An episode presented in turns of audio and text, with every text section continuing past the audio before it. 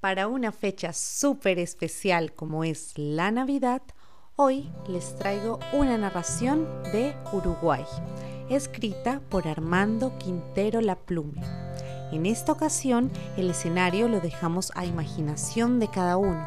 Lo importante es que se identifiquen con los valores de esta narración, sobre lo realmente importante de esta celebración. Espero que les guste y que tengan una feliz Navidad.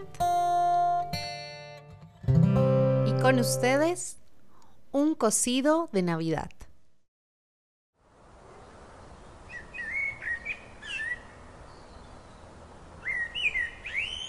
Gran sorpresa se llevó la criada ante aquel pequeño niño que había llamado a la puerta del palacio.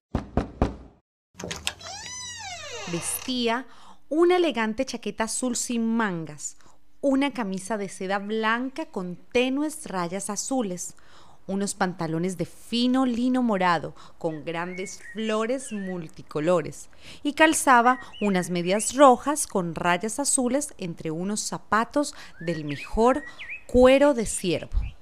Cubría su cabeza con un alto sombrero morado de copa que a modo de adorno estaba atravesado por una hermosa cuchara de plata con incrustaciones de oro. Con una amplia y agradable sonrisa dibujada en su rostro, el niño preguntó, ¿Podría vuestra merced darme algo de comer? La criada pensó que el muchachito se veía muy saludable y fuerte para tal solicitud. Además, con aquellas elegantes ropas que vestía, bien podía ganarse su comida como juglar, trovador, saltimbanqui o bufón sin necesidad de mendigar nada a nadie. Pero la criada se guardó su comentario, hasta que estalló. Lo lamento, pero por ahora no tenemos nada en palacio para darte, y menos a un niño que, como tú, no parece estar pasando hambre. Regresa a tu casa. No hay problema, yo tengo una piedra maravillosa en mi bolsillo. Si usted me permitiera echarla en una olla, yo haría un cocido bien sabroso para mi cena de Navidad.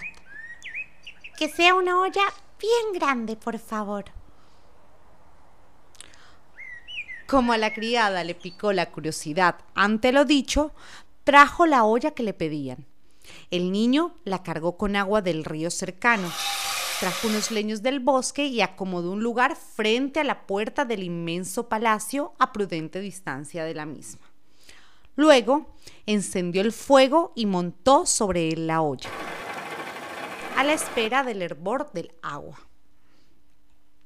Mientras, la criada entró a palacio para contarle a la reina y a las otras criadas la historia de ese extraño muchachito y su piedra maravillosa.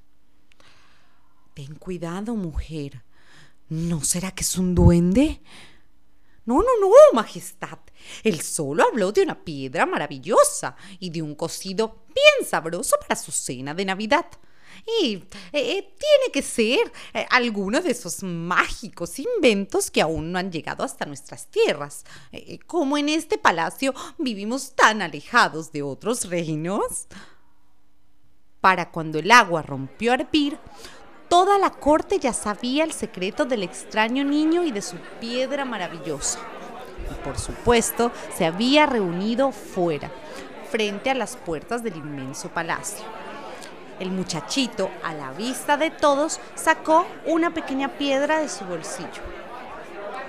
Mm, parece una piedra común y corriente. ¿Hacia dónde queda tu reino, chico?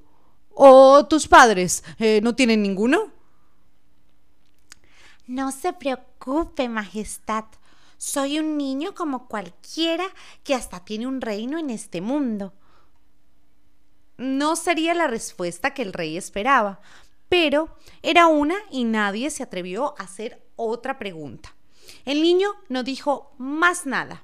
Algunos, los que estaban próximos a él, notaron una leve sonrisa en su rostro mientras echaba la pequeña piedra en el agua que ya hervía. Luego, tomó la cuchara que atravesaba su sombrero, sacó una cucharada de la olla, la probó con verdadero deleite al tiempo que exclamaba. Excelente. Mm, si tuviéramos unos trozos de carne de res y un poco de tocino, haríamos un cocido de esos que son de los más sabrosos como para celebrar una cena de Navidad. Yo tengo, yo tengo una buena carne en mi cocina. Ah, y, yo unos buenos trozos del, del mejor tocino.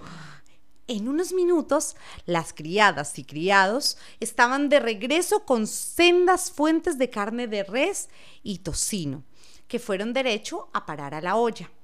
El muchachito volvió a probar el brebaje.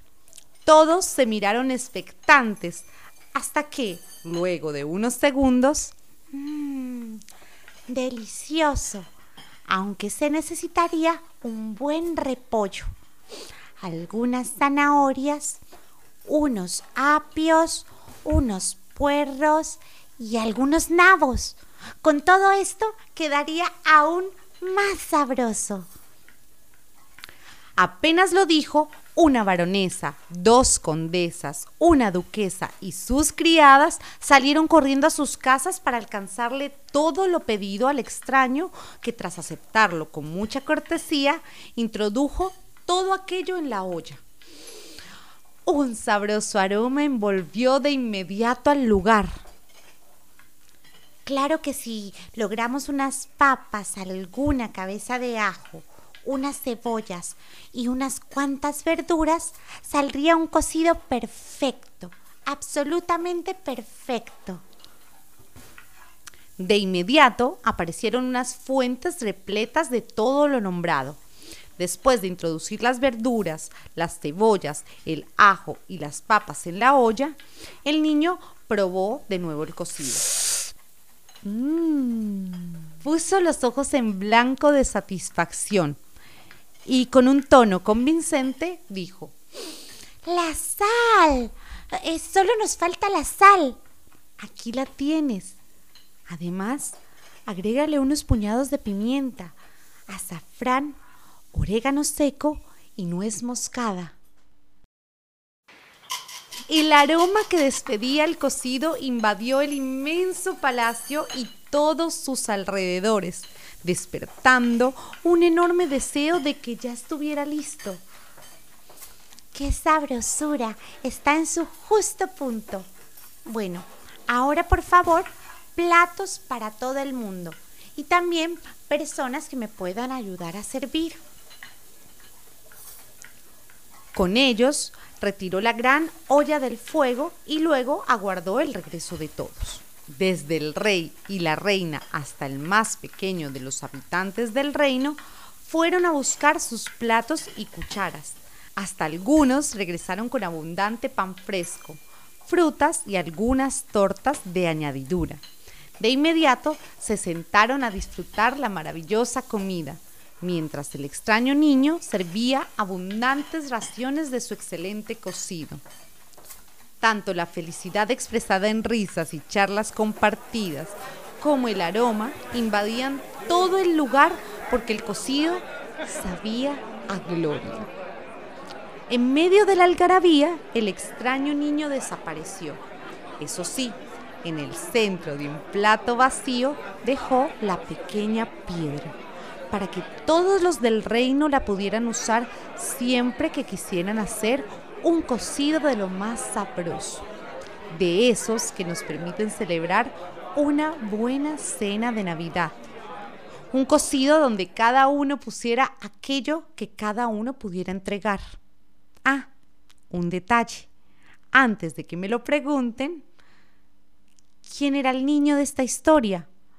¿Podía ser un duende con ganas de divertirse o el espíritu de la Navidad de chocarne? O el niño Dios en persona. No, no sabría decirlo. Los que cuentos cuentan y me contaron muchas veces esta historia, tampoco lo saben. Varias veces se los pregunté y solo les puedo responder como uno de ellos alguna vez me dijo. De verdad, verdad, Nunca me interesé en saberlo. Me gustó la historia y lo que en ella sucede. Pero si a ti te interesa, haz que tu imaginación vuele y elige al personaje que completaría tus sueños.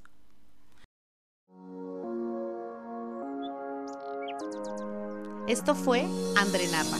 Si te gustó, puedes seguir viajando e imaginando con otras historias. Compártelo y encuéntranos en las redes sociales como arroba.